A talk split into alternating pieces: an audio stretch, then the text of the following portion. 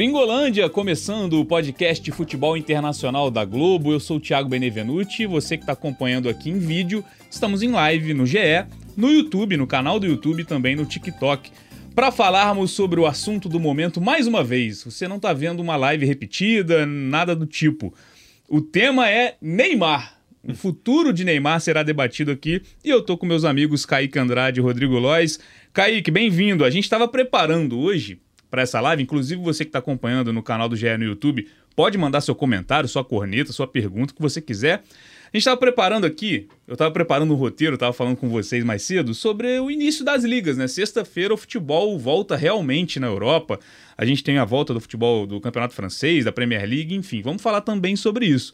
Só que o assunto no início da semana já foi todo alterado. A gente vai falar do futuro de Neymar mais uma vez, porque tem notícia de última hora de que houve uma reunião. O Luiz Henrique, técnico do PSG, e o Luiz Campos, o diretor, se reuniram hoje, né, de acordo com informações da RMC Sport, com o Neymar e com o Verratti para comunicar de forma oficial, né, quando sai da boca do diretor e do técnico, que ele não faz mais plano. O Neymar e o Verratti não fazem mais parte dos planos do PSG. É, já era uma coisa esperada pelas últimas notícias, Kaique? É um assunto ainda que, que é difícil a gente prever um futuro? Bem-vindo, Carol Gringolândia. Fala, Bené, Lois, amigos do Gringolândia. Pois é, é um velho novo assunto né, da, da semana aí, o Neymar. É, sobre é, é a situação do, do PSG em relação aos dois jogadores, se eu não me engano, a, a imprensa francesa já tinha divulgado no, no, início da janela, no final da última temporada, já, já há algum tempo, é esse posicionamento de que os dois seriam colocados no mercado. Então parece que agora está se concretizando isso, né? É, é, o Neymar é isso. Quando parecia que finalmente a situação dele tinha se encaminhado para continuar no PSG, né? Agora com o Luiz Henrique, que foi o treinador do grande momento dele na carreira, é, agora parece que o Luiz Henrique se reuniu com, com, com a cúpula do PSG para decidir a saída do jogador. E é uma situação complicada, né? Porque é um jogador que tem contrato até 2027 é um jogador não muito ganha caro. pouco, né? é um jogador muito caro.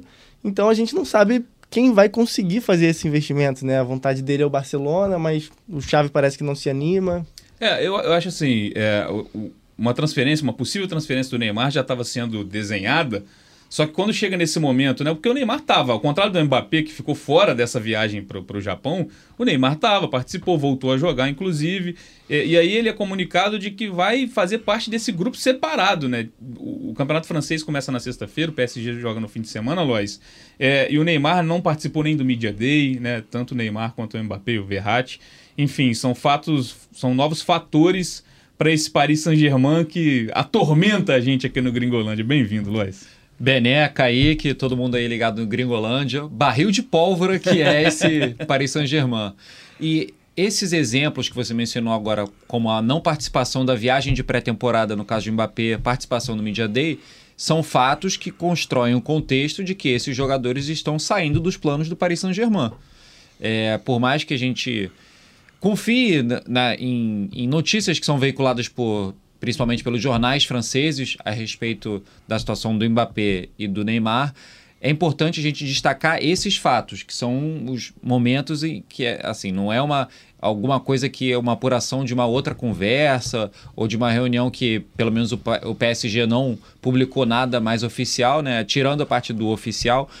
É, mas são elementos, são importantes para contar essa história de que eles podem ou devem estar saindo é, do Paris Saint-Germain. A gente tem que acompanhar agora as próximas semanas, porque a janela na França, janela de transferências internacionais, vai até dia 1 de setembro. A gente tem que acompanhar se o Mbappé e o Neymar, o Mbappé já faz parte, o Neymar ainda não fazia, do grupo de jogadores que vem treinando em separado.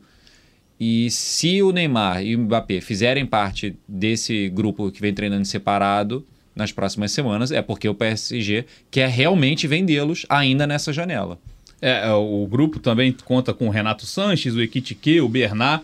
São jogadores. O elenco do PSG é muito recheado, né? A gente tem outros exemplos também de jogadores que voltaram de empréstimo. E, e, é um clube que fez muitas contratações, então ele tem que enxugar realmente o elenco. A gente não né, necessariamente esperava que fosse enxugar tanto, porque assim, aquele trio. É, a gente sempre ficou assim, qual do trio vai permanecer? O Messi foi embora, não teve nem conversa, e a gente ficou assim, tá mais perto do Neymar permanecer agora, porque antes a gente imaginava que fosse o Mbappé É. a ser essa estrela. Então também a gente não consegue, você que está acompanhando aqui, a gente não consegue prever. O que a galera tá comentando aqui no YouTube, por exemplo, Lucas Cardoso mandou, é Neymar no Inter Miami para jogar junto com o Messi. Isso não é possível, né, Lois? A janela da MLS está fechada. Exatamente. A janela para transferências internacionais da MLS fechou no dia 2 de agosto, semana passada. Semana passada, exatamente uma semana na, na quarta-feira passada. Então, acaba já, a gente já pode riscar, pelo menos por hora, é- essa questão é, do Inter Miami de jogar na MLS e acho que também seria uma escolha assim. é, ruim no momento. Acho que a gente está vendo muito, a gente está falando muito sobre a Liga Norte-Americana, sobre a Liga Saudita também, que certamente a gente já tem também informação de que vai oferecer caminhões de dinheiro, mas para falar sobre o futuro do Neymar, Kaique, a gente já até falou isso aqui em outros episódios. O que, que você vê como possível? É, é lógico que, que o futebol saudita aparece como uma possibilidade, só que se você for pensar em, em- em- motivações esportivas, não, não seria o momento, né? Mas o Neymar, para você, é, se encaixa onde saindo do PSG? E que clube consegue fazer esse, esse investimento, investimento tão grande? É, então, de acordo com o que o equipe divulgou, né, a vontade do Neymar é voltar ao Barcelona. É, mas é uma situação difícil, a gente sabe da realidade financeira do Barcelona, a dificuldade de- que o Barcelona tem de, de se enquadrar na- nas regras financeiras da La Liga, né? É, ainda não, não escreveu seus reforços da atual janela, então é uma situação difícil para o Barcelona nesse questão, na questão financeira. O Xavi também, é, a imprensa espanhola também já divulgou que ele não se anima com, com a contratação do Neymar e ele já deu entrevistas é, recentemente também meio que descartando isso. Óbvio, foi em outro momento, não foi agora, mas ele já deu meio que descartando, dizendo que o Barcelona tem outras prioridades. Então, assim, apesar de ser a vontade do Neymar, e é a vontade de muitas pessoas também, né, de ver de volta o Neymar no Barcelona, ele sendo o grande jogador agora sem o Messi, né? É, então, mas eu, eu acredito que seja bem difícil a volta do Neymar para o Barcelona. Não acredito que isso vai acontecer. E em outro lado, por outro lado, o, o, o Al Hilal ou qualquer time da Arábia Saudita, a gente não, duvi não tem dúvidas que dinheiro não seria o problema, né? A parte financeira não seria um problema para a Arábia. Só que o Neymar, aos 31 anos, vai querer já sair da Europa e ir para a Arábia Saudita? Eu também acredito que não, torço que não, inclusive. Então, E, o Al Hilal é aquele é o clube da, da, da Arábia Saudita, assim, que está fazendo grandes contratações. é, levou o Malcom, uma transferência recorde, Rubem Neves, mas ainda falta aquele aquele jogador, O né? O. Cristiano Ronaldo e o Benzema do, do Al Hilal, ele não foi contratado ainda. E Exatamente. até um pedido do Jorge Jesus, né? Houve a tentativa pelo Messi, houve né, é, o Mbappé também como uma possibilidade e agora pode ser o Neymar também. Então, o dinheiro é altíssimo, né? Então, Pois é, se fala se do Al Hilal, mas eu realmente não acredito que o Neymar vá agora pro, topar esse desafio de ir para a Arábia Saudita aos 31 anos, acho que tá, tá muito cedo. E tem a Inglaterra que, é, é, por enquanto, eu acho que tudo não passa de uma especulação, né? Ainda não, não tem nada muito concreto sobre Inglaterra, mas é, tem possibilidades ali, talvez o United, o Chelsea, é, ele encaixaria muito bem, sem dúvida, mas ainda é, acho que muito cedo para comentar sobre esses times, né? Tem um elemento importante nessa possibilidade de ir para o futebol da Arábia Saudita especificamente para o Al Hilal, é a informação de que existe a possibilidade do clube fazer uma oferta, ah, vem por empréstimo, de, de pegar um empréstimo e depois, é, desculpa, dele fazer isso para outro clube da Europa, eu confundi aqui as, as bolas. É, de outro clube da Europa fazer uma oferta para o PSG e aí ser por empréstimo e aí depois ter a obrigação de compra ao final do empréstimo de uma temporada, aí não sei quantas. Porque aí a contratação do Neymar ela não entraria nas, na- no balanço, nas questões financeiras dessa próxima temporada agora, só entraria depois. Isso tem sido feito bastante, né? Tem vários jogadores Sim, que estão sim, indo por sim. empréstimo e sendo contratados depois. Então é uma coisa que ajudaria numa eventual transferência dentro da Europa. E é, pelas informações que a gente tem tido, da- principalmente da imprensa francesa, não existe um valor que assim, ah, a, a gente oferece X e esse valor o PSG tem que vender. Não. É, o PSG teria que receber alguma compensação pela venda do Neymar, então isso caberia negociação, mas com certeza vai ser um valor alto, né? A gente, ah, pelas notícias de hoje, de ontem, o PSG teria colocado o preço de 150 milhões de euros. É muito dinheiro, é muito, mais, por exemplo, do que o Real Madrid pagou no Bellingham. É, não, seria a contratação, seria primeiro lugar na transferência dessa janela, por exemplo. Exatamente. Então tem esse, tem esse outro elemento também de do PSG definir um preço. E é, é um cenário que a gente vê que o Neymar quer sair, pelo que tem sido noticiado. Ah, o pai dele já negou isso, mas são vários veículos dando essa informação. E o PSG também quer vender o Neymar, pela mais recente notícia agora dessa reunião. E é curioso como vem sendo trabalhada, eh, foi sendo discutido em vários momentos, né? É, a situação do Neymar no Paris Saint-Germain, é, muitas críticas por parte também do presidente, do Nasser Al-Khelaifi. É, então acho que chegou num momento que fica difícil imaginar uma volta, sabe? Um, ah, ele ser reincorporado e, é, e tudo bem. Meu, esse era meu próximo ponto. Que clima teria para continuar? Assim, é bom a gente frisar que as situações são diferentes do Neymar e do Mbappé. O Mbappé, se nessa queda de braço o Mbappé acabar ficando, ele pode, ah, fica afastado, mas é uma temporada. Óbvio que é muito tempo você desperdiçar um ano, mas o contrato do Mbappé acaba no meio do ano que vem. O Neymar não, o contrato do Neymar é mais longo. O Neymar tem contrato até 2027, o Kaique acabou de falar aqui. Então são situações diferentes. Mesmo assim, não, não foi acertada nenhuma venda, o PSG não conseguiu fazer o dinheiro que queria. Que clima tem para continuarem os dois, assim, Mbappé e Neymar, que obviamente em qualquer lugar do mundo são referências técnicas de qualquer time. Que clima teria é, se eles continuassem para a próxima temporada? O, o, PSG, óbvio, mudando o, o, o estilo de contratação, mudando a cara do elenco mas ainda pensando em, em, conquistar a Champions League, que é o grande objetivo, né, com todo esse investimento. Como que ficaria isso? O Mbappé e o Neymar continuando? Eles seriam referências técnicas, mas é aquilo, pô, eu vou eu estava sendo descartado até ontem pelo clube, eu vou me doar aqui em campo. Acho que na cabeça do jogador pode entrar isso também, né? Pois é, é uma situação complicada para os dois em, em, caso de permanência e, e até Pra, no caso de transferência, é também são também é, situações complicadas, né? É, a tendência é que sejam duas novelas que vão se arrastando com o tempo. Porque no caso do Mbappé, o Real Madrid está confortável, daqui a um ano pode ter o jogador de graça, não, não vai querer dar uma proposta muito alta, que é o, o que o PSG quer. Então a tendência é isso aí se arrastando pela janela. E o Neymar também é uma coisa que surgiu agora, falta menos de um mês para o fim, da, fim da janela. A tendência é isso também se arrastar um pouco, até porque a gente está discutindo aqui justamente a dificuldade de outro clube fazer uma, uma proposta né, e chegar a um acerto com o Neymar, que é um jogador muito caro. Então, assim, muito complicado para o PSG essa janela a partir daqui. Porque são dois jogadores muito importantes no, no elenco atual, né? Na, até a última temporada. É a primeira prateleira do futebol. É, são os principais jogadores do time. E são jogadores muito caros, envolvem valores muito altos. E se, se o PSG vende esses dois jogadores no último dia da janela, como é que ele vai ter se planejado para montar um elenco forte de novo para a próxima, próxima temporada? Né? Já tem agora alguns reforços, o Dembélé parece estar tá acertado, o Gonçalo Ramos já foi anunciado, mas ainda, né, saindo Neymar e PSG, precisa de mais do que isso, né? Precisa de... Tem, tem outro ponto que eu estava pensando agora, que é pelo menos o pai do Neymar, ele negou a, a, a esse desejo do Neymar de ir embora do clube. O Paris Saint-Germain, por sua vez, não negou as notícias que estão sendo veiculadas nos últimos dias.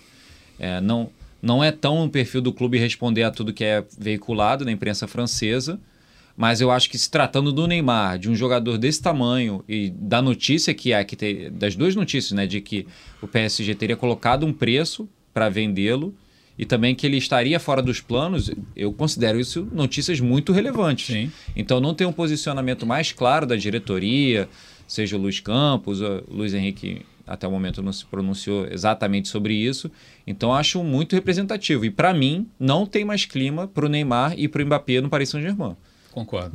Não, não tem mais. É, para o Neymar, um pouco mais. Mas para o Mbappé não tem. Pelo, por tudo que vem, vem sendo discutido publicamente, as notícias, os posicionamentos, declarações, não, é publicações. Uma, é uma guerra declaradíssima. Para mim, para o Mbappé, não tem mais clima para ele continuar no Paris Saint-Germain, que é uma pena, porque é um jogador extraordinário, que poderia continuar rendendo muito bem no clube. Postulante a bola de ouro. Que cometeu, ao meu ver, um erro grave em exibir uma camisa com número até 2025 e não permanecer até é. 2025, mas decisão dele também no é, a minha é avali... no papel, né? A Ele, minha avaliação né, foi um erro disso. grave, mas eu também não julgo a pessoa Mbappé pela decisão dele. Ele tem os motivos dele para não querer continuar. Mas a, é, na minha opinião, isso poderia ter sido conduzido de uma melhor maneira. Sem dúvida. E para o Neymar, mais uma janela em que se discute se ele vai permanecer ou não no Paris Saint-Germain. Sabe, um jogador que também tem um currículo antes do Paris Saint-Germain. É, poderia ser mais valorizado nesse momento, até depois saída da Messi e eminente saída do Mbappé.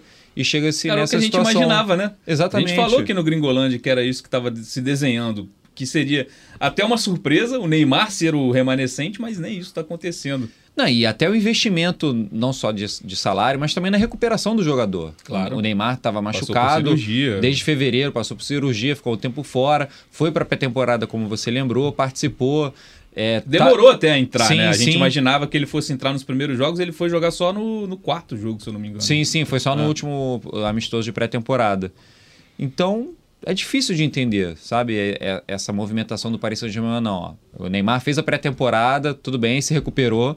Agora a gente te avisa, você está fora dos planos. É, é assim, óbvio que a gente não tem acesso a tudo, né? A gente não sabe o dia a dia do clube internamente o que acontece. Então, muito por conta dessas mudanças de rumo que existem a todo momento no PSG, a gente fica perdido em análise.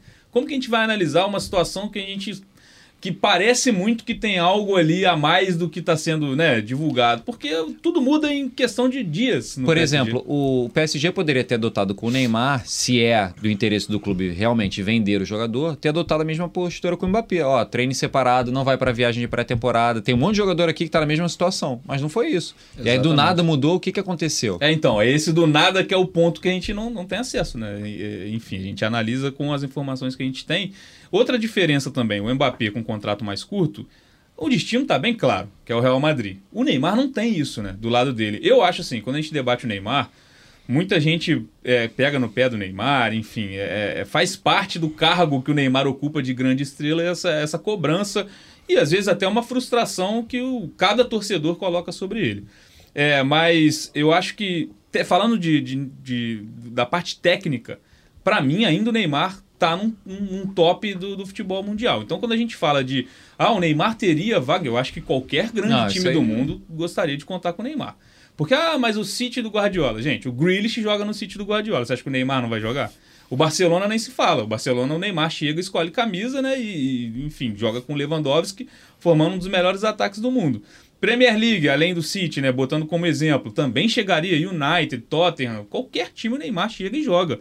Só que não é só isso que envolve, né? Envolve dinheiro, envolve você investir num jogador que nas últimas temporadas jogou muito pouco em relação ao número de jogos. As lesões do Neymar marcaram muito ele nos últimos anos, então não é, uma, não é um debate fácil.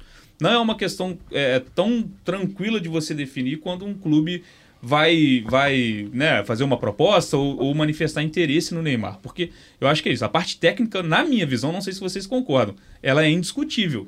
Eu acho que o Neymar, é, estando bem fisicamente, pô, a última lembrança grande que a gente tem do Neymar, ele pegou e fez um golaço pro Brasil na Copa do Mundo. Ele chamou ali uma responsabilidade num jogo de mata-mata, na prorrogação, claro. O Brasil depois acabou tomando empate, não, não é culpa dele, mas enfim. Ainda é um craque. Para mim, ainda joga em qualquer clube do mundo.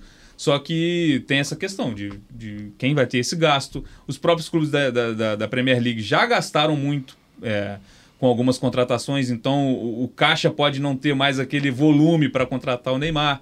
Então não, é muito complexo, né, Kaique? Não, sem dúvida. É, é isso. O Neymar veste a camisa de qualquer time e joga. Isso não se discute, na minha opinião também, concordo contigo. Mas é isso, o Barcelona já, já é uma situação financeira complicada e os times da Inglaterra também estão se movimentando, já se reforçando bastante, gastando bastante dinheiro, né? Então, é, isso começa a ser falado agora, a gente não sabe é, como, como que os times vão encarar isso, né? Tem essa questão também, o Neymar, ele tem média de, de 30 jogos por temporada, mais ou menos, a- a- aproximadamente isso, isso é muito pouco, né? Então isso entra também na conta. Porque às vezes o time tem o dinheiro para investir, mas talvez ache que não vale a pena Sim, investir no é um jogador risco. que tem se lesionado Tem um muito. risco. Só um complemento a isso que você falou da, da média de 30 jogos por temporada, e lembra do que o Bené falou dos jogos mesmo do PSG, e o PSG tem uma média de 50, um pouquinho mais jogos por temporada. Então você tem uma diferença aí de mais ou menos 20 jogos por temporada que o Neymar não disputa. Não, em determinado momento no PSG, é, não vou me lembrar quando, mas assim, alguns anos atrás, era meio a meio. A gente fez um levantamento de que era metade dos jogos o Neymar estava fora, metade ele estava jogando. Então, e... isso quando você bota no papel, não deixa de ser. Falando, falando agora do, do, do, da visão do diretor de um clube. Pô, o Neymar joga muita bola. Eu sei que ele joga muita bola, mas se ele me entregar só em metade dos jogos na temporada, ele não vai valer esse dinheiro. E, e esses desfalques, debate, claro. e, muitos desses desfalques também ficaram marcados por serem desfalques importantes, né? Na Champions reta final League, da Champions, lógico. oitavas de Champions, quartos de Champions, muitos momentos importantes o PSG jogou sem o Neymar. Então, o diretor de, de um Chelsea, de um United, de qualquer time que pense em investir no Neymar, vai pensar nisso. Eu vou investir um dinheirão no jogador que é um cracaço, que chega e joga, mas que talvez no principal momento da temporada não vai estar à disposição. Então, é uma situação complicada também o, o investimento, né? É, o Pedro BFR, Neymar muito craque, mas tem que querer. Cara, eu acho que a questão do querer, eu, eu vejo o Neymar com muito, né, com, com objetivos esportivos ainda. Só que a questão da lesão não vai, não é assim, é, o cara tem culpa de se lesionar também? É, é, é lógico que o extracampo do Neymar ele sempre vai estar no noticiário. Ah, ele não se cuida.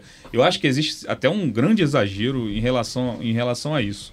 Mas em relação às lesões, o Neymar apanhou demais nessa, nesse, nessa experiência no futebol francês, que a gente acha que pode estar acabando. Também tem isso, é muito perseguido em campo. É, é porque quando esse comentário ele tem a ver com exatamente isso que você falou, com o extracampo do Neymar, a vida dele, digamos, social, a vida social do Neymar e como isso é muito espetacularizado nas próprias publicações dele ou, ou sites de fofoca, ou enfim, qualquer coisa do tipo. Isso acaba entrando na avaliação de muita gente, acaba no julgamento, melhor dizendo, de mu muita gente sobre o querer do Neymar. Eu não tenho dúvidas que o Neymar ele tem todo um staff, toda uma equipe que se tá ali para ajudar ele na recuperação do, das lesões e que ele se dedica a isso, faz fisioterapia, fez um monte de coisa, inclusive na Copa do Mundo e antes da Copa do Mundo, para chegar naquele. Ele chegou muito bem para a última Copa do Mundo. Aí acabou tendo uma lesão na Copa a, do Mundo, então. A temporada dele até a Copa é de brigar por o melhor do mundo. Então eu claro que não, em, em jogos sem grande né, sem muita relevância, porque falando muito de campeonato francês até ali, é. a Champions não estava nem no mata-mata. Mas... Exatamente, mas é, eu, eu prefiro não é, comentar muito esse aspecto de extracampo, porque aí vai da avaliação de cada um. De repente a pessoa considera assim: ah, o Neymar rendendo muito bem em campo, o que ele faz fora dele, não é, é problema eu sou, meu. Eu sou desse pensamento. Pois é. Eu, eu penso assim, mas eu, eu sei que vários vários dirigentes de futebol, na hora de contratar um jogador, podem pensar diferente. Pode pensar diferente e também tem um aspecto de pô, o cara, será que o corpo dele, ele tendo tanta atividade extra-campo, compromisso comercial, vida social, será que ele consegue o descanso devido para um atleta da, do mais alto nível? Não sei. Eu não sou fisiologista, então eu não sei. Mas é uma, é uma questão que se costuma levantar quando, quando pensa nesse aspecto. É, e tem outra questão também, é, alguns, alguma, alguns comentários aqui no chat falando de Chelsea, Tottenham. É, tem essa questão, se o Chelsea e o Tottenham forem interessados, vocês acham que pode pesar o fato desses times estarem fora da Champions League? Você acha que o Neymar encararia uma temporada sem jogar Champions League? Por exemplo, ah, vou pro Chelsea, mas estou fora da Champions. Acho que nesse momento pode pesar também é, na, na, vontade dele de se transferir para esses clubes. Né? Ah, com certeza pesa, né? Esse nível de jogador, essa primeira prateleira do futebol europeu, é, sempre pesa esse tipo de decisão é, estar na Champions ou não, né? Porque é o grande campeonato. É...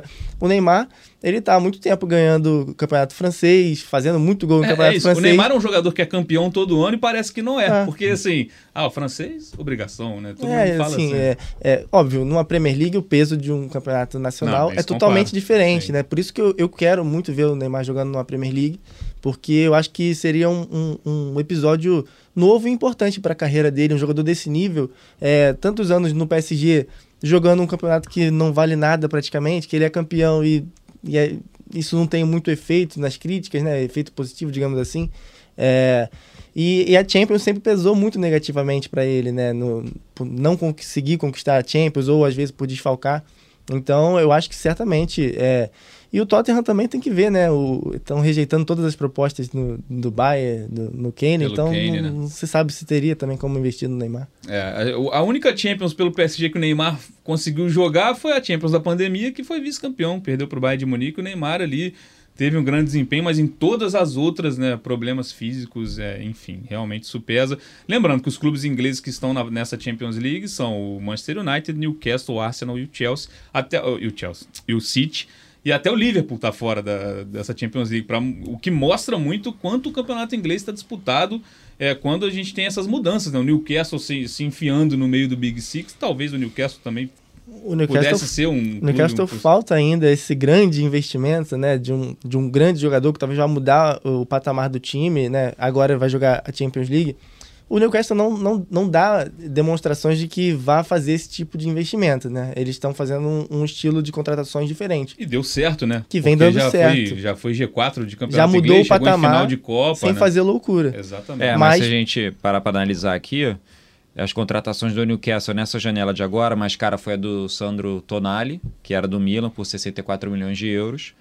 E o clube já investiu 153, mais ou menos 153 milhões de euros nessa janela. É bastante dinheiro. Não, é dinheiro. Eu, sim, digo, sim. eu digo assim, os super astros, é. assim, é, não, 100 milhões de é, euros, não. eles não existem. Agora, ainda, indo né? disputar uma Champions League, talvez seja interessante para eles terem um nome mais forte, né? Pois é, é o que a gente espera. Eu já falei aqui várias vezes, eu peguei até o videogame para colocar o Neymar na Premier League, fiz isso, porque a, no, a nossa vontade é ver o Neymar é, disputando, eu ainda coloco o Neymar como o, grande craque brasileiro. Acho que, né, se você for bater um time, só pode escolher brasileiros pelo mundo. Neymar é o primeiro para mim, lógico. O Vini Júnior tem feito grandes temporadas, mas é, até o Neymar é uma referência para ele é, de futebol bem jogado, de jogador completo, enfim. A gente torce muito pro Neymar. E lembrando, 31 anos. É, o, o sarrafo está em outro lugar do que a gente se acostumou há muitos anos atrás em relação à idade. O Messi e o Cristiano Ronaldo foram caras que, que elevaram esse sarrafo. Olha a idade que o Messi foi ganhar uma Copa do Mundo e, e que foi melhor jogador do mundo. Enfim, Cristiano Ronaldo na Champions League depois dos 30 que veio a quantidade de recordes. Então acho que a questão da idade a gente às vezes se apega muito a questões antigas. Realmente, no, anos atrás, 30 e poucos anos, ah, já está perto da aposentadoria. É, Hoje é, é diferente. Porque tem outro aspecto também que a gente acaba levando em consideração nisso, que é a política de muitos clubes da Europa quando o jogador passa dos 30 anos. Eles diminuem o tempo de contrato oferecido em renovações, fazem contratos mais curtos. Aí, por que, que eles fazem isso? Imagino que seja porque deva ter alguma perda ou uma queda de, de, desempenho físico ou coisa do tipo. Mas é uma política, por exemplo, o Real Madrid, depois dos 30 anos, ele começa a oferecer contratos mais curtos, mais curtos, mais curtos. Aí tem uma hora que fica assim, sendo um, só um por, por temporada. A gente viu isso com o Modric, com o Kroos, com outros jogadores. É difícil você conseguir um... O Modric é outro grande exemplo é, também. O cara com 32 anos assinar um contrato de quatro temporadas depois dos isso é só no futebol brasileiro que tem. É, futebol brasileiro, isso tem aí, muito. rapaz, é por isso que às vezes muita gente vem para cá e é. acaba enganando. Mas então, arredondando esse assunto, Neymar, falando do Campeonato Francês, que começa nessa sexta-feira, o primeiro jogo dessa, dessa volta do Campeonato Francês é Nice e Lille, sexta-feira agora, 4 da tarde, sexta dia 11, né? Lembrando para você que está ouvindo nas plataformas de áudio. Estamos gravando o podcast no dia 9, quarta-feira. E o primeiro jogo do PSG no Parque dos Príncipes no sábado, dia 12, 4 da tarde contra o Lorient. E aí a gente não faz ideia desse time titular do PSG. é, muitas contratações, né? O Dembélé, obviamente, ainda não vai ter chegado. O Gonçalo Ramos é um, é um grande reforço para o ataque. Acho que um jogador jovem que mostrou já um, um, um bom potencial. Tem o Asensio, jogador multicampeão. Enfim, vamos... Esse PSG ao longo da temporada também aqui no Gringolândia a gente vai falar bastante porque é um novo time. Acho que é muito o que o Chelsea está fazendo na Premier League. Tem um pouco também, óbvio, com estilos diferentes de contratações, mas a gente vai ver um novo, um novo time, até pela mudança de técnico também, esse trabalho do Luiz Henrique.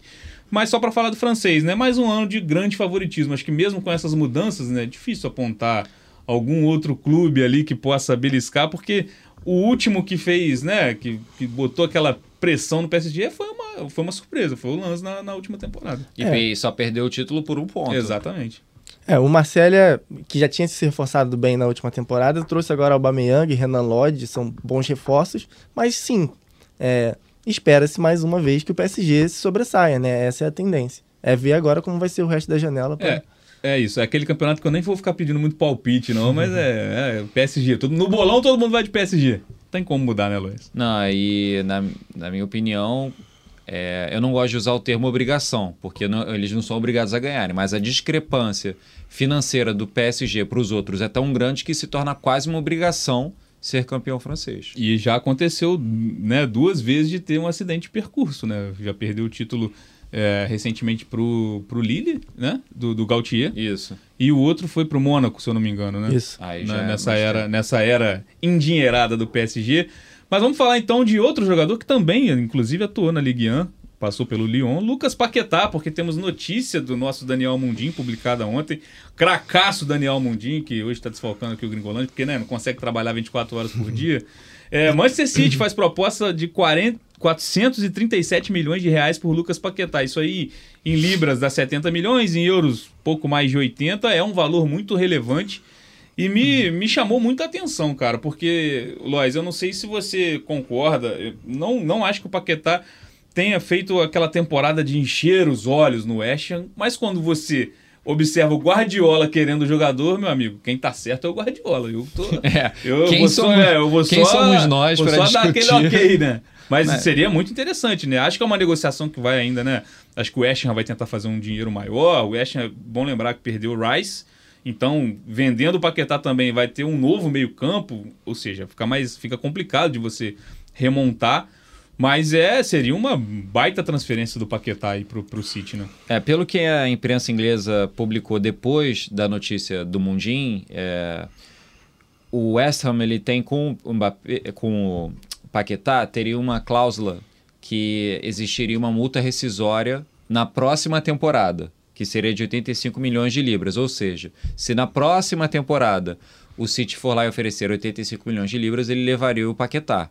Esse não é a situação de agora. Mas, poxa, pensando pro Paquetá jogar no Manchester City, campeão da Europa, campeão de- inglês, campeão é, tríplice coroa. É o melhor time da Europa. Eu melhor acho que, time né? da Europa, com certa folga hoje, Ah, né? Sim, sim. É, seria sensacional. É, ele já está na Premier League, já está mais adaptado. É, é um jogador que tem. Ele ainda é novo, tem 25 anos, não, já não está nos 29 ou 30, então para ele seria sensacional. Aprenderia muito. Imagino que a, a- a saída do Bernardo Silva ela abriria mais espaço para o Paquetá.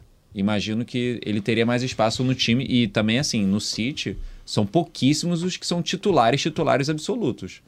Você tem ali Tem um rodízio muito grande. você né? tem o rodízio. O Mahrez que saiu para o futebol da Arábia Saudita é um excelente jogador. Ele não era titular. Ele vinha é, em alguns jogos ele era titular, em outros não. O Foden, que é um ótimo jogador também, bem mais novo, ele não é titular absoluto. O. Grealish também não. Então É. você são raríssimos ali os jogadores que são titulares absolutos. E Talvez até os o- que são titulares, vez ou outra, são poupados, né? Pra jogar, para não jogarem vários jogos que o De Bruyne, por exemplo, às vezes É. fica fora. ali eu considero o Rodri, o De Bruyne, Haaland, o Haaland e, e tem algumas situações que ele é poupado, sim. o Ederson e o Rubem Dias. De resto, Muda bastante. Muda Principalmente bastante. esse sistema defensivo, né? Acho que Sim, o é. Guardiola mexe bastante. É, colocar na tela, só pra gente ilustrar, as maiores transfe- transferências da Premier League até agora. Claro, a janela ainda vai até o início de, de setembro, tem muita coisa pra acontecer. Mas só pra gente é, ilustrar em que posição o Paquetá estaria. Ó, a gente tem o Rice, é a maior transferência dessa janela, saiu do próprio Ham por 116,6 milhões de euros. O Guardiol, contratado o zagueiro croata, o mascarado da Copa do Mundo, para você, se você não lembra pelo nome, o City pagou 90 milhões de euros e o Paquetá entraria ali, em terceiro lugar. Então seria uma transferência muito relevante, mais uma saída do West Ham e mais uma contratação do City. A gente tem o Havertz, né, que mudou do Chelsea para o Arsenal, Roylund, contratação do United, que estava na Atalanta, e o Soboslai, que foi do Leipzig para o Liverpool. Então o Paquetá se colocaria na terceira posição. Kaique, chegaria para jogar, o, o que o Lois falou faz muito sentido. Esse time titular do City, ele, ele tem muitas metamorfoses ao longo de uma temporada. Mas você acha que o Paquetá chegaria, até por conta desse valor, um valor alto, passaria de 80 milhões de euros, para ser o um dos caras desse time? Lembrando também que o City contratou o Kovacic para essa temporada, perdeu o Gundogan, pode perder o Bernardo Silva ainda. Como você enxerga essa chegada, essa possível chegada do Paquetá lá? É, eu, eu acho que o City não costuma contratar um jogador assim pra ser o cara, né? O- Ele acaba sendo o, o cara com o decorrer do, do- do- da temporada, é, o, o rendimento. Mas eu acho que é uma grande oportunidade pro Paquetá. É, é o melhor time do mundo, o melhor time da Europa na última temporada. E tem uma lacuna ali. O, o Lois é, imagina ele entrando ali, talvez no lugar do Bernardo Silva. Eu vejo ele entrando no- na vaga do Gundogan, por exemplo, né? Que é ali no meio, meio de campo, que é um jogador que saiu muito em alta, no, no auge da carreira, na minha opinião, assim, fazendo muitos gols, é, fazendo uma função muito importante ali no meio de campo do, do City. E eu acho que o, o Paquetá entraria bem nessa, nessa vaga.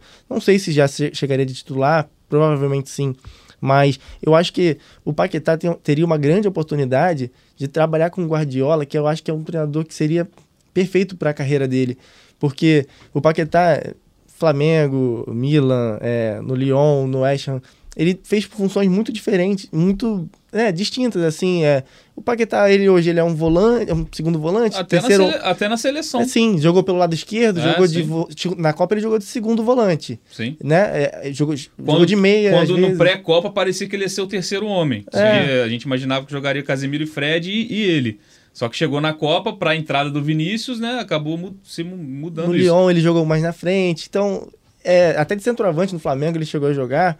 Então, assim, é um jogador que, que é muito talentoso, é um dos grandes talentos da nossa geração e que eu acho que precisa de um treinador como o Guardiola para dar aquela definição. Pronto, ó, Paquetá, você é isso aqui, você vai ter sucesso nessa função e Mas por, um, por outro lado, não pode ser É. um bom ponto pro É. Guardiola, um jogador polivalente? Eu acho- o Bernardo eu acho Silva é um- justamente isso. O Bernardo Silva é um baita exemplo disso. Qual é a Eu- posição do Bernardo Silva? É, eu acho dizer. que justamente o Guardiola teria a capacidade de saber usar o Paquetá em multi, multifunções. Contar que foi, com um jogador voluntarioso para fazer várias Que foi um funções. problema que ele enfrentou em alguns períodos do Milan.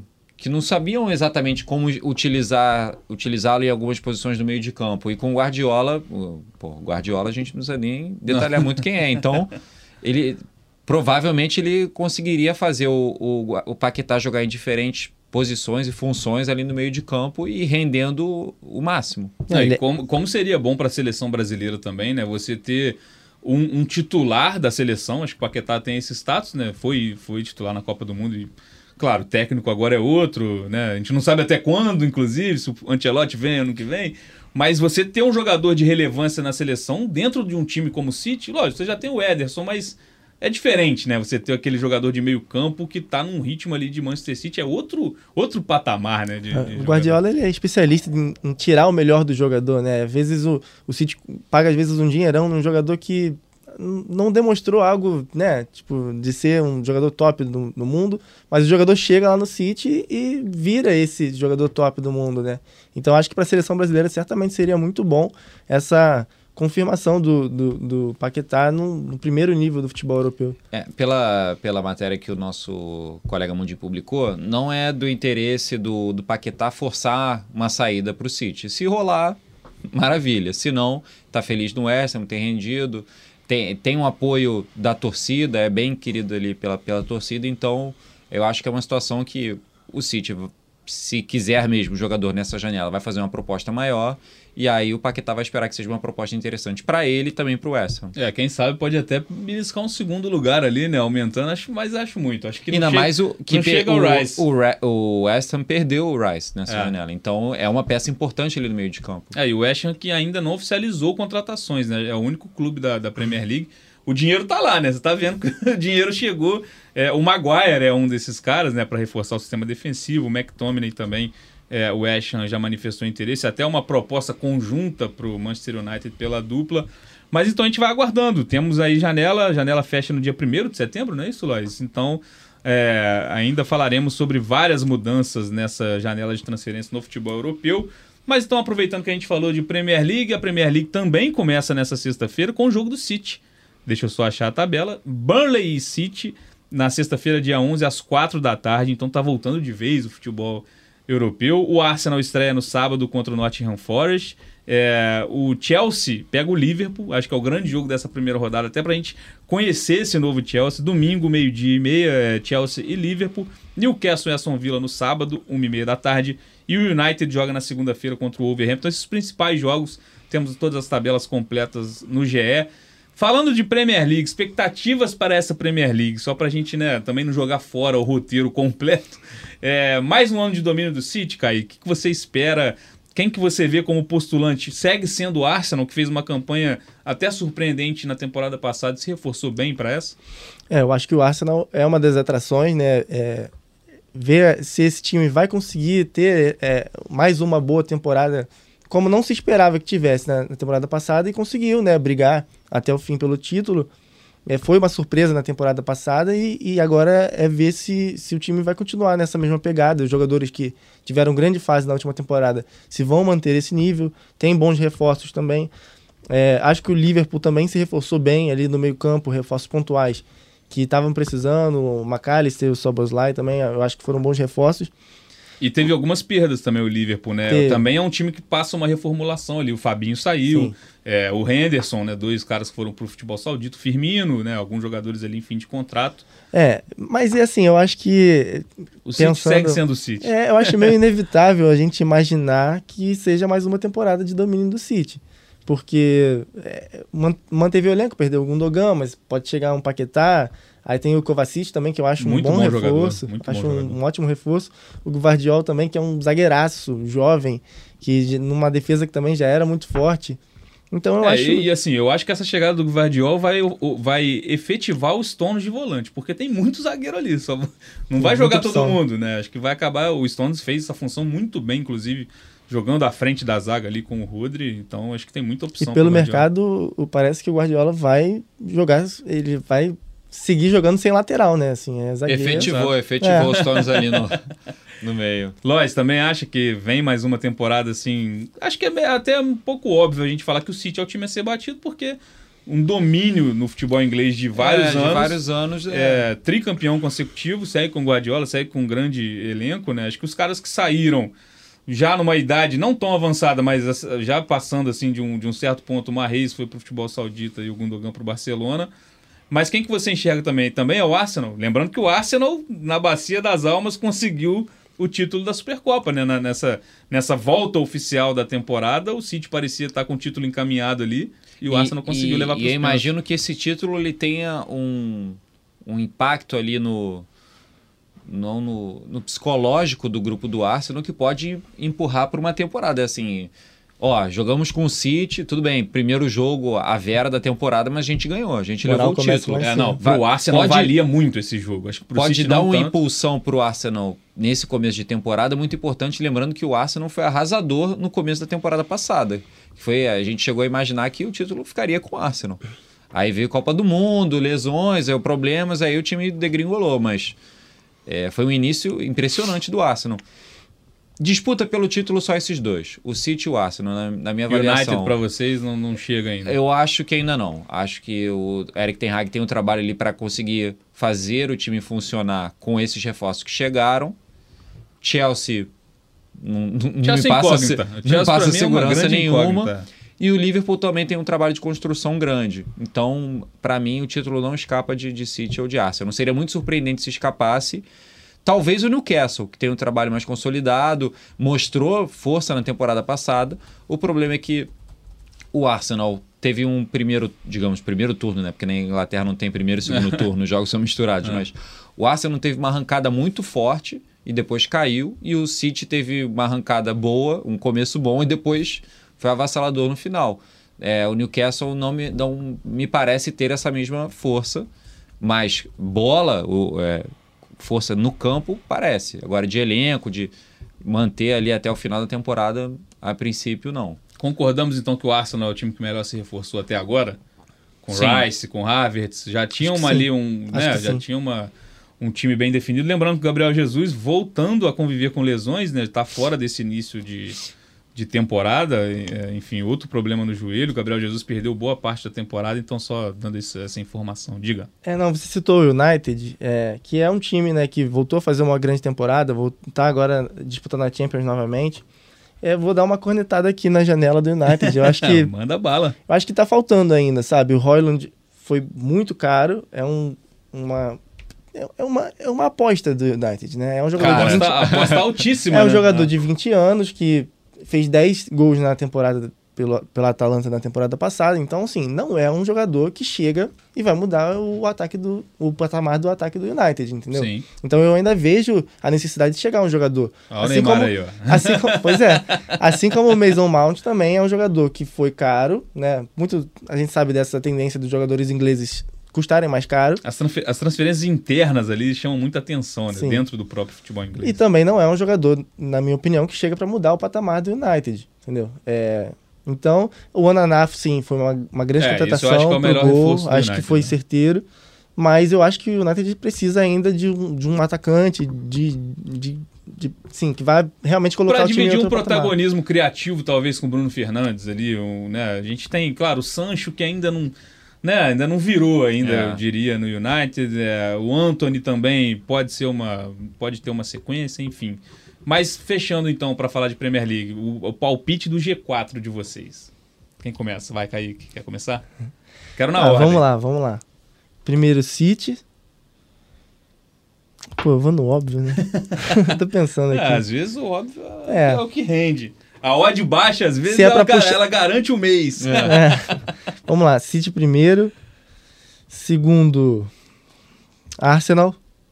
Terceiro, United. Quarto, Liverpool. City. Arsenal, United e Newcastle. Rapaz, o Ou Liverpool, fora, o Newcastle, Liverpool fora da fora, do- fora. do G4 de novo. Fora. Cara, eu acho que, né, dando meu pitaco, você botou o que? United em terceiro, o Liverpool em quarto. Eu só inverteria o Liverpool com o United. Eu acho que o Liverpool em terceiro, o United em quarto, mas é isso, né? Vamos ver se tem alguma surpresa aí pra temporada. E só pra gente não, né, não fechar o Gringolândia sem falar da outra liga de muita relevância que começa nesse fim de semana, começa na sexta-feira, na verdade. La Liga, o Campeonato Espanhol, também tá de volta né, nessa semana. Na sexta-feira, dia 11, a gente tem dois jogos: Almeria e Raio Valecano, e Sevilha e Valência. E as estreias de Real Madrid e Barcelona. O Real Madrid estreia fora de casa contra o Bilbao, sábado, 4h30 da tarde. E o Barcelona também fora de casa estreia contra o Getafe, 4h30 da tarde do domingo. O Atlético de Madrid vai estrear na segunda-feira contra o Granada, 4h30 da tarde, dessa vez jogando em casa. Então, para falar da La Liga, é, a gente vai analisar muito esse Real Madrid e Barcelona, né? Ou vocês acreditam que o- Atlético de Madrid, com essas mudanças, pode, né? Com... Os reforços eu acho que não enchem muito os olhos. Vocês acham que o Atlético de Madrid a briga é ali, é o terceiro lugar, é o limite mais uma vez? Para mim é o limite. Eu acho que o Real Madrid e o Barcelona se reforçaram de tal maneira que seria muito surpreendente se um deles perdesse o título, não ficasse com o título. Kaique. Ah, concordo. Eu acho que o, o Atlético tá um pouquinho para trás ali. O momento não é dos melhores. Também não, não vejo nenhuma movimentação a ponto de, de se aproximar. Então, é, eu acho que fica entre esses dois, sim. E, e até opinar sobre esses dois, é, entre esses dois, acho que é muito difícil agora, até porque ainda tem, né? Muita coisa ainda para acontecer Muita coisa, janela, né? literalmente, porque eh, se fala de Mbappé no Real Madrid e de Neymar no Barcelona. Então, Rapaz, seria né, bem legal, quanto hein? que isso, isso não mudaria o Isso Campeonato seria Espanhol, né? reviravolta no mundo do futebol. É, mas vamos, vamos, vamos, vamos com o que a gente tem. Só pra gente passar o que, o que os clubes fizeram de mais relevante nas janelas até agora. O Barcelona, a principal contratação, a principal chegada, Gundogan. O Oriol Romeu também chegou e o Inigo Martinez. São as três contratações para o Barcelona. O Barcelona que perdeu o Rodi Alba e o Busquets para o Inter Miami. Tá vendo também o Dembélé sair, né? A iminente saída do Dembélé. E tem o Nico Gonzalez também que foi para o Porto.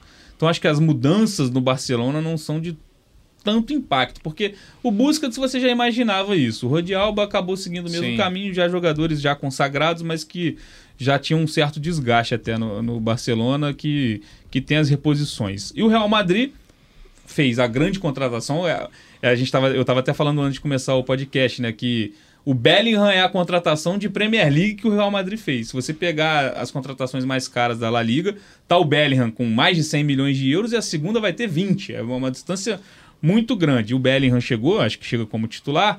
E aí o Arda Güler, que é uma, uma aposta, né? Jogador jovem que também interessava o Barcelona, o Real Madrid é, conseguiu a contratação. Roselu para o ataque e o Fran Garcia, lateral esquerdo, que estava no Raio Valecano. E as saídas, né, basicamente o ataque foi desmontado, o Benzema foi para o Al-Ittihad, o Asensio para o PSG, o Hazard, não se sabe, estão falando até em Botafogo para o Hazard, né, que, que enfim, que, que grande decepção foi Eden Hazard no Real Madrid, o Mariano Dias também saiu. Olhando isso e o elenco que cada um já tinha, lembrando que o Barcelona é o atual campeão, o Barcelona com chave conseguiu o título da última temporada até com certa folga, né? Acho que foi, um- foi uma campanha é, muito boa do Barcelona. Em que nível tá cada um? Você, Lois, você enxerga o Real Madrid melhor, o Barcelona melhor e com que distância? Falando dos elencos de hoje, tá? Olha, com os elencos de hoje, eu colocaria o Barcelona ou um pouquinho mais confiável, mas também porque é difícil, porque o, o Real Madrid se, se reforçou muito bem. Ele ainda não conseguiu aquele cara pro ataque. O Roselu não tem esse papel que o Benzema fazia. Lembrando que tem o Brian Dias também, que Sim. voltou, né? O Brian Dias é uma volta É uma o- volta importante. o Real Eu- Madrid tem. o Real Madrid ele se reforçou melhor do que o Barcelona, porque ele trouxe mais jogadores de destaque, o, o Brahim Dias, o Bellingham, o Fran Garcia é um bom lateral, então ele se reforçou melhor do que o Barcelona. Mas o Barcelona, como você falou, ele fez uma campanha de campeão ano passado. Teve vários jogos que foram 1 a 0 eu lembro disso, de fazer matéria sobre isso. O Barcelona não teve uma campanha brilhante, mas foi uma campanha sólida e foi campeão. Então, ou eles estão no mesmo patamar, ou talvez o Barcelona ele, ele tenha um, um, um sistema mais pronto. O, o Ancelotti falou que ele vai testar um novo, um novo esquema no Real Madrid, porque não tem mais esse jogador de referência. Então, a princípio, deve jogar com dois atacantes, o Vinícius Júnior e o Rodrigo, e com meio-campo com uma formatação diferente. Se isso der certo, ótimo. Se não der certo, ele vai tentar implementar o esquema anterior e aí ver se consegue repetir o mesmo desempenho com essas novas peças. Então, só por isso que eu colocaria o Barcelona um pouquinho na frente, porque as mudanças são poucas em relação a, ao jeito do time jogar, então isso facilita. Mas você coloca o Barcelona acima, mas é até uma, uma, uma discussão que faz parte também. O Barcelona vem de duas temporadas de, de fracasso na, na Champions. Né? O Barcelona cair na fase de grupos na Champions é uma coisa que a gente Sim. não se acostumou a ver. Você acha que até para Champions é um time também que está mais pronto para talvez ir mais longe? Porque para o Real Madrid a Champions é chegar no mata-mata é uma, né, uma rotina é, do Real Madrid. É difícil mas... comentar porque justamente por isso o Real Madrid tem conseguido e às vezes divide a atenção, né? Sim. Às vezes isso faz diferença para a temporada. E o Barcelona tem acumulado muitos fracassos. Eu não sei até que ponto. E realmente fracassos. A gente pode colocar, sim, sim. colocar as últimas campanhas do Barcelona na Champions como grandes decepções, fracassos, porque se esperava. É... Então, eu não sei até que ponto o psicológico pode afetar da lembrança de outras campanhas, se a cobrança, porque também o Barcelona está investindo muito, está com um aperto financeiro danado e precisa inscrever os jogadores e a melhor maneira de ganhar dinheiro é indo longe nas competições. Então isso cria uma pressão extra para o desempenho. Não é só, ah, eu, que, eu quero muito esse título. Não, eu preciso ir longe na competição para pagar as contas, para ter dinheiro para... para não ter aperto financeiro Porque já, tem, já, já, antecipou um monte de. de já vendeu um monte de, verba, de coisa, né? tem Exatamente. coisas que ainda nem conseguiu vender é, o Barcelona. Gente, o Campeonato Espanhol agora, o Barcelona ainda não inscreveu todo mundo. Nem os jogadores que re, é, renovaram o contrato. O Araújo, um zagueiro importantíssimo, Sim. ele ainda não está totalmente regularizado no Campeonato Espanhol. Então é, é uma situação bem impressionante para um. Ah, o, Barcelona é candidato, candidato ao título na Champions? Acho que não. No espanhol, com certeza, mas tem esse aperto todo. Kaique, também enxerga o Barcelona acima, o Real Madrid. Vamos, vamos discordar aí, gente. A gente tem que ter debate. Então vamos lá, eu discordo, eu discordo. Pai, sim. Agora eu vou discordar. Não, é porque eu tava olhando aqui, é, eu acho que o, o aperto do Dembélé é, é bem importante pro Barcelona. Então, é, porque de jogadores dos lados de, de ataque aqui, você tem o Rafinha, e aí você tem Ansu Fati ou o Ferran Torres que assim, o Ansu Fati, eu acho um ótimo jogador, mas que ainda não conseguiu não ter... Não é uma realidade ainda. Não, não conseguiu não. ser a realidade, muito por conta do, do, da parte física, né? Ele tem muitas lesões.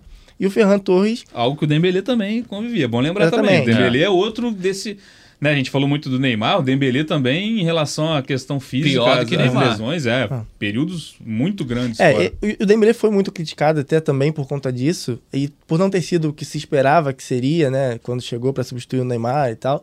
Mas o, o Dembélé, ele conseguiu ser muito decisivo para o Barcelona em, em, em, determinados momentos, e muito mais até do que o Ansu Fati. Então, assim, eu acho que faz bastante falta hoje no elenco do, do Barcelona o Dembélé. Eles devem se movimentar, parece que estão tentando Agora, com a queda do Atlético Paranaense, deve ser até mais fácil essa movimentação de levar o Vitor Roque antes, né?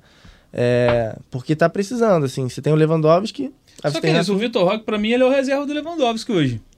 Vejo como, assim, óbvio que vai agregar em relação ao elenco para você poupar o Lewandowski quando precisar. Mas para você fortalecer o time titular, eu acho que teria que ser em outras posições. O né? Atlético Paranaense já declarou que não libera até o fim do ano, ou que está muito certo de não liberar até o fim do ano.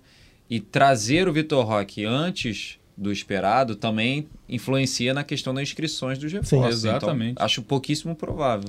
E eu acho que o Real Madrid, é, sim, perdeu o Benzema, né? Hoje, se você for fazer é, a mesma formação da temporada passada, o Rossellu seria o centroavante, que cai, é uma queda de nível muito grande, né? Até se comparar com o Barcelona que tem o Lewandowski. Mas eu acho que, olhando todo o time, toda a estrutura, é, é pegando um, por, um contra um, né, de, de, cada, de cada time titular, eu ainda acho o Real Madrid superior. E o Barcelona, apesar de, de, de não ter perdido. É, perdeu, né? Perdeu o Dembélé. Não, não, é, não é uma perda do tamanho da do Benzema pro, pro Real Madrid. E tem outros nomes ali. Mas eu vejo eu vejo o Real Madrid ainda melhor hoje, sabia?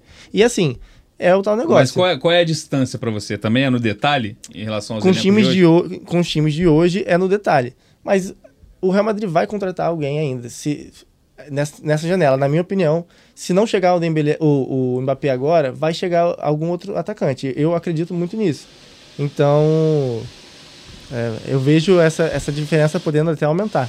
É isso. Eu, eu acho que o time do Real Madrid dá muitas possibilidades para o Ancelotti. Acho que é, uma, é um processo de reformulação também, né? De, da transição de um time multicampeão da Champions League para esses jogadores jovens. Já tem o Camavinga, o Tchouameni, o Valverde também, para mim, baita jogador. O Bellingham tá entrando. Então, eu acho que tem muito ali, sem falar do Vinícius e do Rodrigo, eu acho que é isso. Acho que o Brahim Dias volta de uma boa temporada no Milan. Então, é, é, contratando mais aquela cereja do bloqueio é o Mbappé. É assim, é, o nome já tá ali perfeito. Então acho que o Real Madrid. Eu também coloco o Real Madrid como mais time. Lógico que o Barcelona também tem, tem o Pedri, para mim é jogadoraço, tem um meio-campo bom, o De Jong, o próprio Gavi, Lewandowski, que é aquele homem gol, né? Acho que agora ele vai reinar, pelo menos com os times que a gente tá vendo, ele vai reinar na artilharia. Acho que não vejo outro jogador para bater de frente ali no Campeonato Espanhol. Mas é isso, vamos ver como os times vão continuar se reforçando. Se chega um Neymar no Barcelona, a coisa muda de figura, mas eu prometo que aqui, depois da janela de transferências fechar, a gente vai fazer um raio-x Barcelona e Real Madrid. Porque eu gosto disso, é um ou outro, aí debate, chama o Natan, que, que é, adora. é fã do Real Madrid, enfim, mas aí a gente debate isso. Mas é isso, falamos já dos jogos da, da La Liga.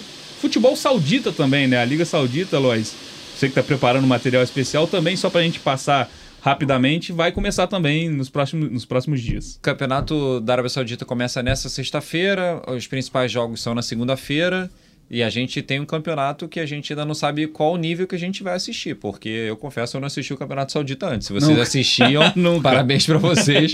Mas eu não assisti, a gente a gente não sabe o que, que a gente vai ver pela frente. Com esses todos esses reforços que chegaram, foram vários jogadores de, da, ali entre os melhores de cada posição que jogavam na Europa, que foram optaram pela, pela Arábia Saudita nesse momento da carreira, e a gente não sabe o que a gente vai ver. Em, técnicos também foram para lá, Jorge Jesus. É, então a gente não sabe o que a gente vai ver pela frente. Mas aí já é um, já é um campeonato a mais pra gente olhar também, né? Já é mais um. Nosso mas... trabalho não diminui, ele só é. aumenta. Não sei se vocês é. repararam isso, só vai aumentando o número de liga. Enfim, mas é isso, Lois. Tamo junto, até a próxima, cara. Tamo junto, Bené, até algum a próxima. destaque final aí? Tem alguma transferência aí que você não, tá de olho? O destaque final é a gente continuar monitorando a situação do Mbappé. É. e do Neymar, obviamente. É isso, é isso aí. Kaique, algum destaque final? Tamo junto, cara. Valeu pela participação. Valeu, Bené, valeu, Lois. É isso, é observar essa reta final de janela, né? Tem bastante coisa para acontecer ainda, coisa grande. Então vamos ficar de olho. Até o dia 1 de setembro, então, as transferências dentro das principais ligas europeias podem acontecer. E a gente vai ficar de olho aqui no Gringolândia toda quarta-feira. A gente está aqui em live, depois fica disponível nas plataformas de áudio e você pode acompanhar também o noticiário no ge.globo na página de futebol internacional. Valeu, tamo junto e até a próxima. Thank you.